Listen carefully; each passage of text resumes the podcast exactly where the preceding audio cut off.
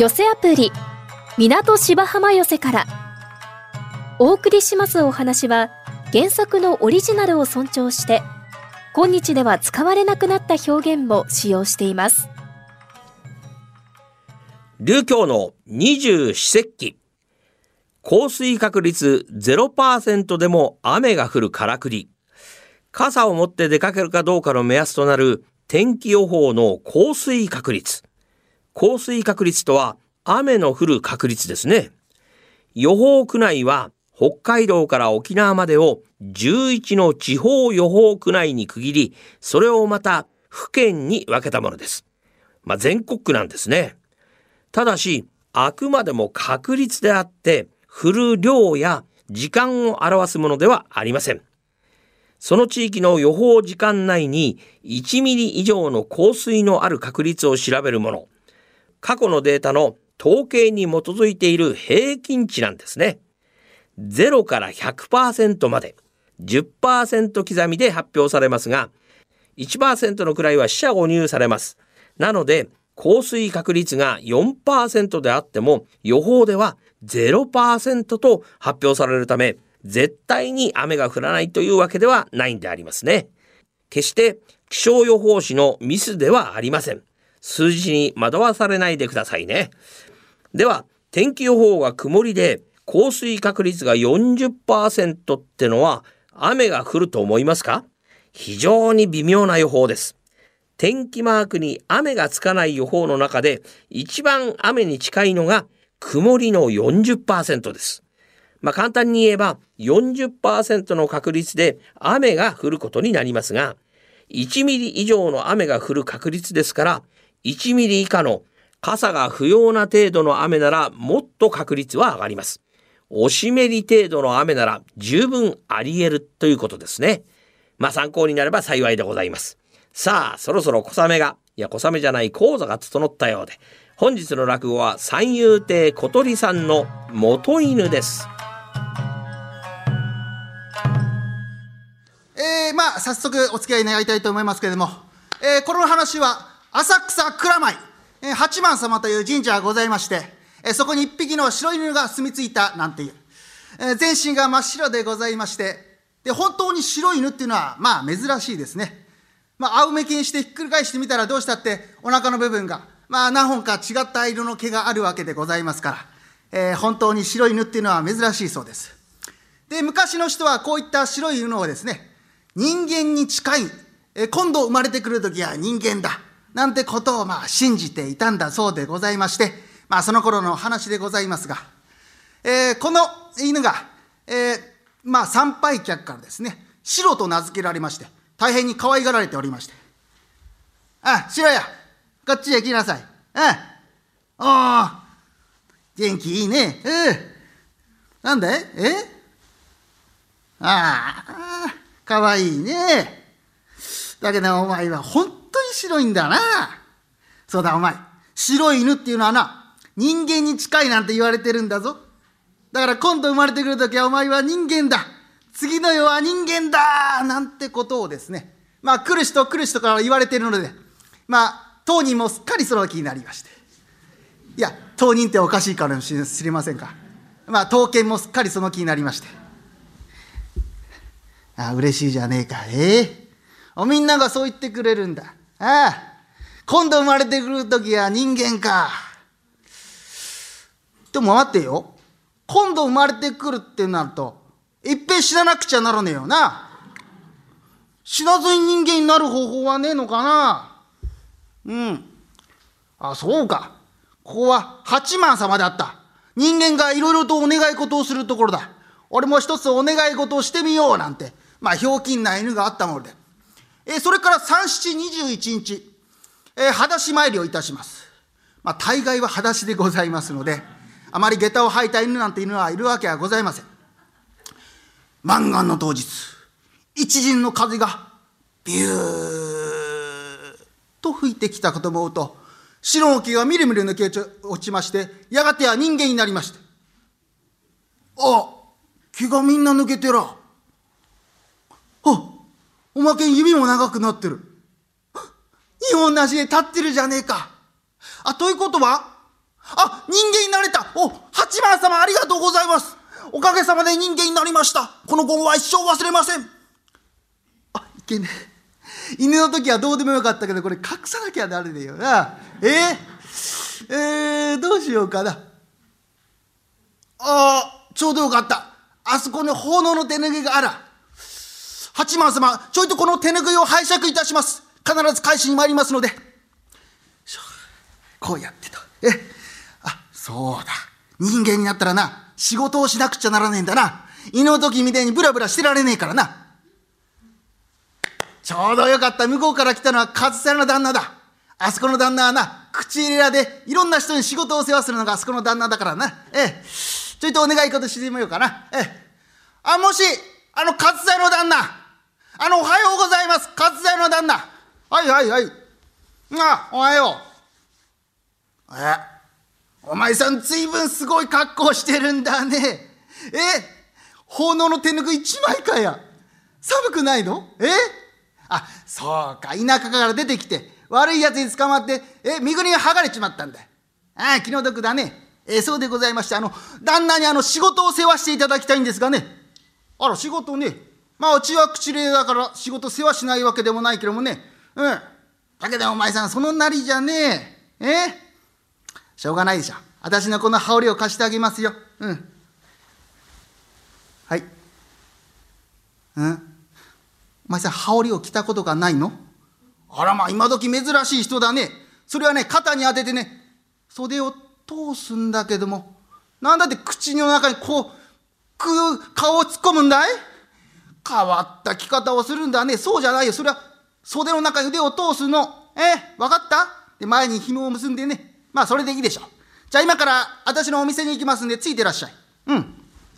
ええーあ、ここだ、ここだ。え、ここが私の店なんだけどもね、お前さんね、裸足だからね、えそのまま上がってこられちゃうと弱っちまいますから、え裏に回って桶がありますからね、えそれから洗って上がってらっしゃいな。えいいかい？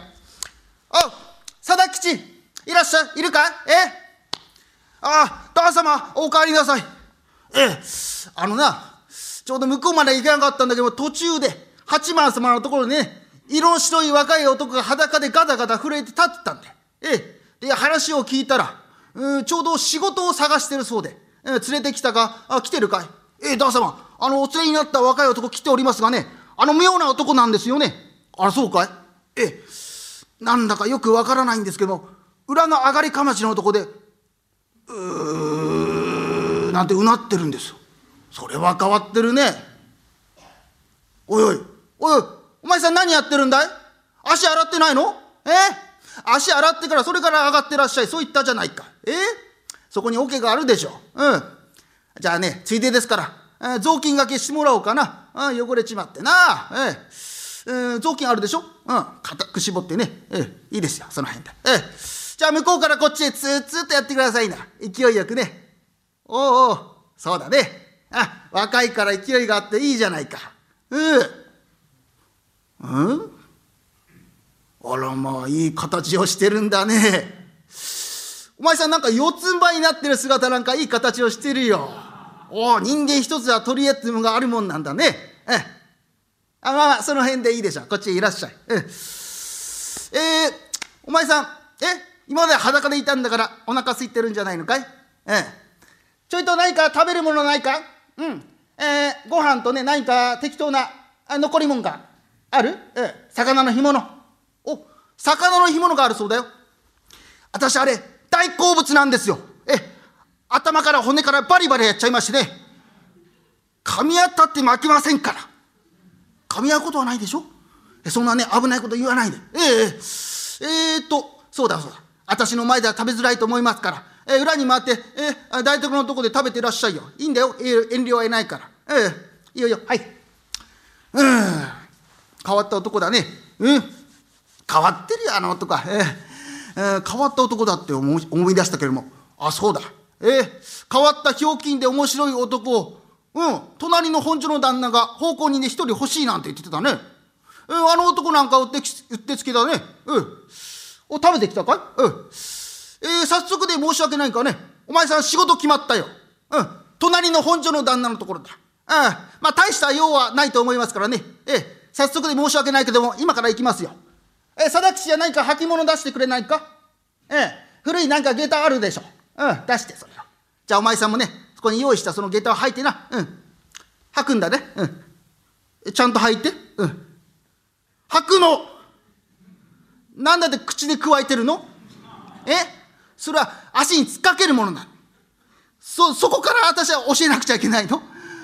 面白い男だね。ええ。じゃあ今から向かいますからついていらっしゃいな。ええ。で、今から向かうところはね、えだあの本所の旦那のところで。うん。あそこは確か二人暮らしでな、女中さんと。うん、確か名前がおもと、おもとさんって言ったね。おもとさん。ええ。えー、まあ大した用事はないと思いますから大丈夫ですよ。ええ。あれん？なんだってお前さ、猫に喧嘩なんかふっかけるんだい？ほっときなさい、そんなのは。え？また何をやってるんだい、片足を上げて。もう、私の前でそういう変なことしなくたっていいんですよ、もう。向こうのうちについてからそういうことやってください。あ、着きましたよ。うん。じゃあ今からね、挨拶しますからちょっと待っててください。ええ？あの、もし、おはようございます。えー、旦那、おはようございます。はい、はい、はい、はい、はい、はい、な、なんでしょう。ええ。おお、関西じゃないかい。朝早いんじゃないのかい？ええあ、そうか。頼んどいた男、めっかったか？めっかりました。ひょうきんで変わった面白い男だぞ。ええそのひょうきんな変わった男は こちらで寝そべってます。ええ 自分が履いてきた下駄をですね、マークナイして寝てるんです。あらまああ。あ随分変わってるんだね。大丈夫かな、これ。えお前さんはそんなの寝っ転がってないで上がってらっしゃい。え遠慮はななかや。えほらほら。お飛び上がることないでしょ？えそのままゆっくりね。えそれで、ところで、あの、旦那様、あの、私、まだ四五軒回るとかございましてね、あの、私だけ失礼させていただきたいんですが。えあ、そう。お、忙しいね。おいおいおいおい。えじゃあ、おかみさんによろしくね。うん。あ、じゃあ、気をつけて。それじゃあ。うん。はい。あら、お前さん、もう少しこっちに近く、近づいて。うん。話を聞きたいから。うん。えーとね、お前さん生まれはどちらだい?蔵前でございます。あら、そう、蔵前ならよく知ってますよ。うん、あそこは八幡様があってね、大きな八百屋があるやつでしょ。ええ。あの、八百屋の脇をまっすぐ行くと、うん、脇道ね、ええ。まっすぐ行くと確か、あそこ吐きだめになってるよね。吐きだめで生まれたの？あ、お前さん、ハサミムシみたいなこと言ってるね。あら、そう。で、ところでお前さん、名前は何て言うんだい？白です。白白のは後ろに何かつかないのか？え、ただ白って言うんです。あ、ただ白か。あ、お侍さんのようにいい名前じゃないかな。ええー、で、早速で申し訳ないかな。あの、女中の元が買い物に行ってるんだよ。ええで、早速用立てて申し訳ないがね、えー、喉は渇いてね、えお茶を入れてほしいんだかな。うん。あ、ちょうどよかった。鉄瓶がチンチンいってるね。えー、湯がふっこぼれそうだ。えー、鉄瓶の蓋がチンチンいってるから、ちょっとそれなんとかしてくれないか？なんですか？鉄瓶の蓋がチンチンいってるから、それを、それをなんとかしろ、チンチン知ってるよ。チンチン。はい。あの、お手とかを回るのが私は得意なんですか？だから、チンチン言ってるだろうが、チンチンやればいいんですか、もう。うなんだって変な形をしてるんだ、お前さん。ああ、いいならいいですよ。私がやりますから。え、じゃあね、お茶っ葉出してもらおう。うん。私はね、安いお茶が好きなんだ。ほうじ茶っていうのかな。うん。お茶っ葉をほうじたものかな。で、ついでだが、あの、茶ほうじも出してもらおう。茶ほうじ。茶ほうじ知らない。うん、茶ほうじはな、ホイロとも言う。ホイロ。え、ホイロはいいんですか？そうだ、ホイロだ。うー。なんだって変な形をするんで。そうじゃないから。え、ホイロを取れっての？ホイロを取れってんだよ。ホイロ。うー。ワン、ワン、ワン、ワン、ワン、ワン、ワン。なんなんだこの人は？おいおい、元は変わってないか？元はおらぬか？元は犬か？元は犬か？ああ、今朝ほど人間になりました。お腹入りは港芝浜笑いが一番 MSS1 ピックアップ大きなお世話役金霊社十八がただいまブームの社会人落語をハイライトでご紹介します。えー、今日は私金霊社十八のインチキ講談もどき熊坂長藩一代記方言の乱をご紹介します、えー、私が育った妙高高原と北信濃一帯に残る伝説の大盗賊熊坂長藩。実は義族だったことを知ってもらうためにライフワークで書き始めた第2作目の演目。2021年7月妙高高原で行われた第10回関所寄せでの収録のうちから抜粋でお届けします。方言元年熊坂長藩36歳。泣く子も黙る天下の義族となっておりました。さあここで起こったのが天下がひっくり返った大事件方言の乱簡単に言うと、ストブ上皇と後白河天皇の頂上戦争。この勝敗の行方になんとなんと熊坂長藩が大きく絡んでいたのであります。平安時代後半は陰性の時代。天皇の座を子供に譲って自分は上皇、つまり何々院という立場になる。その上皇が一番の権力者、天皇は上皇の言いなり、これが院政。ところが、鳥羽上皇とその子、崇徳天皇の時代に、それがどうにもおかしなことになった。えー、恐れながら陛下に申し上げます。鳥羽上皇様より、天皇の座を大神親王様にお譲りし、上皇にお付き遊ばすようにとのご宣言にございます。何？陳がやっと上皇になれるのか。それはよいが、陳の子ではなく、腹違いの弟にこの座を譲れと。はい。さようにございます。ところがところが、拗ねている間もなく、その腹違いの弟、近衛天皇がぽっくりとお亡くなりになった。しめた。これでやっと我が子を天皇にできると喜んだのもつかの間、鳥羽法皇はなんとまたもや別の腹違いの子、後白河天皇を即位させてしまった。スト部員は怒り心頭であります。後白河天皇との折り合いがどんどんどんどん悪くなっていく一方、そうこうするうちに絶対権力者、その鳥羽法皇ご本人もついに崩御されてしまったのであります。もちろん朝廷は大混乱。後白河天皇派とストクイン派の真っ二つに言われた。どうしても武士の力がここは必要だってんで、それぞれが兵士源氏を巻き込んで、もう親子兄弟、身内同士が骨肉の巴合戦を繰り広げたのであります。戦いの火蓋が切って落とされたのが方言元年7月11日未明虎の国。後白河天皇が第一番手は平家の大将平の清盛公率いる伊勢兵士の面々。一族老と三百行きの大軍をもって二条王子をすぐ御殿を目指して音高々に攻め上りたり。愛とをして我こそは一番手と。源の大将源義朝公を率いる川氏源氏の精鋭二百余機遅れてから血と靴は揃えた。ったったったったったった。った体物片手に大水にかの王子を攻め上りたい。はたまた源氏の大将源義康公を率いる百余機が遅れちとばかりにザッザッザッザッザッザッ徳御殿を目指して駒音高く、この王子から攻め上りたり、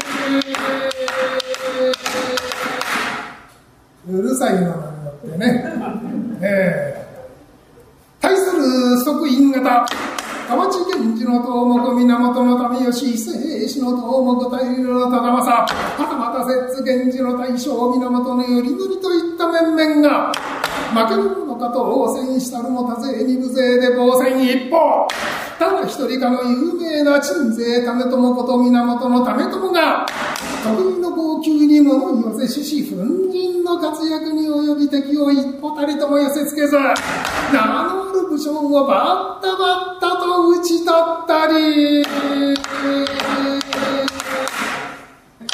さあさあさあさあさあさあ、よもしらじらと分けぬるを双方一心一で、互いに攻めあぐんでいたところ、この均衡を破ったのが、大変お待たせをいたしました。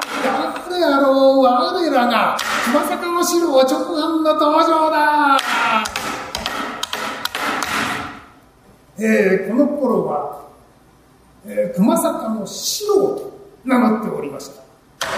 以前から信濃源氏、片桐の影重から、秘伝も知っての通り、都で戦が始まる。わしは源氏の大将源の世、使徒公のもとへ長谷三十が貴殿が加勢してくれればありがたい。鬼にかなごをぜひ、ぜひ一緒に来てはもらえぬかと、頭を下げられた。元より、平家以来で義理人情に熱い熊坂長官。戦の助立ちか。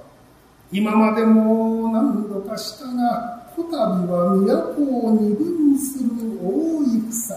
これは面白い源氏ならばと、後白河天皇方、源義朝公のもとで参戦することと相なったのであります。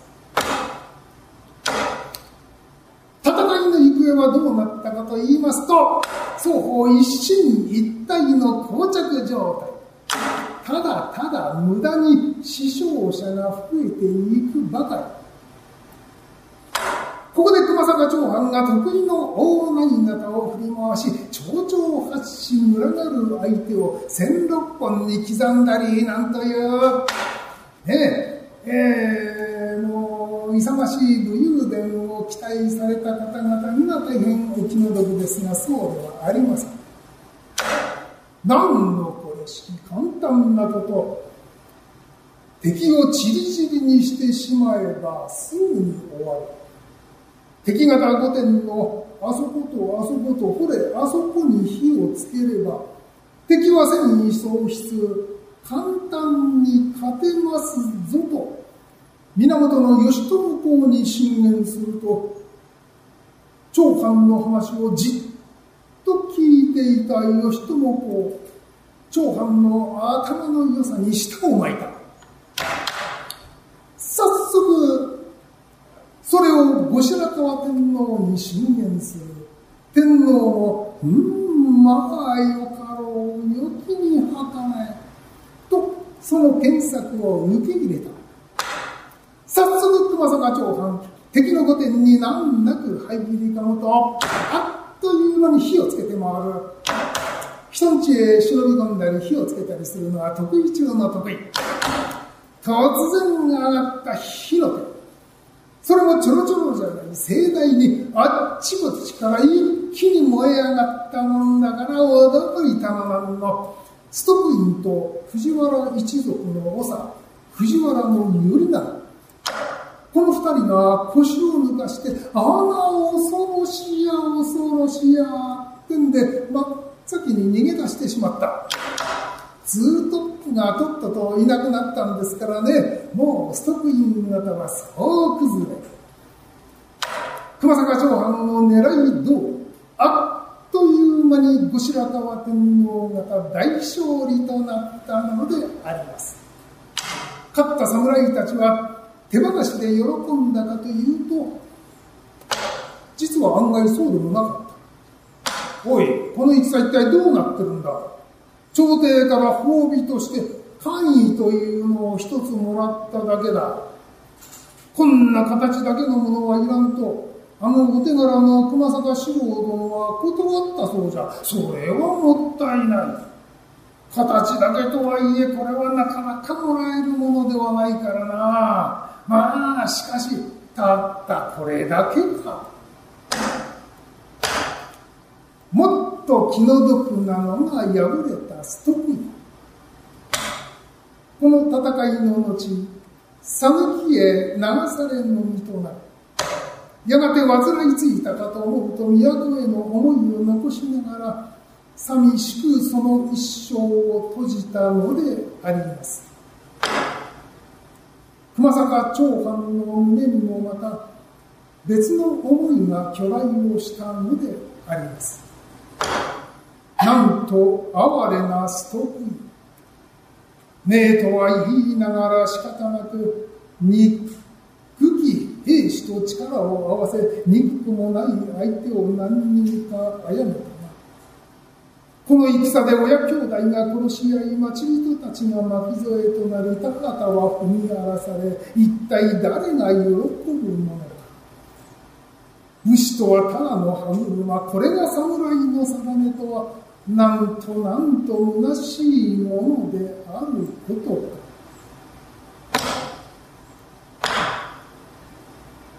人に仕え命を懸けて忠義を尽くし恩賞ばかり欲しがる侍の虚しさ世の哀れを思い知った長藩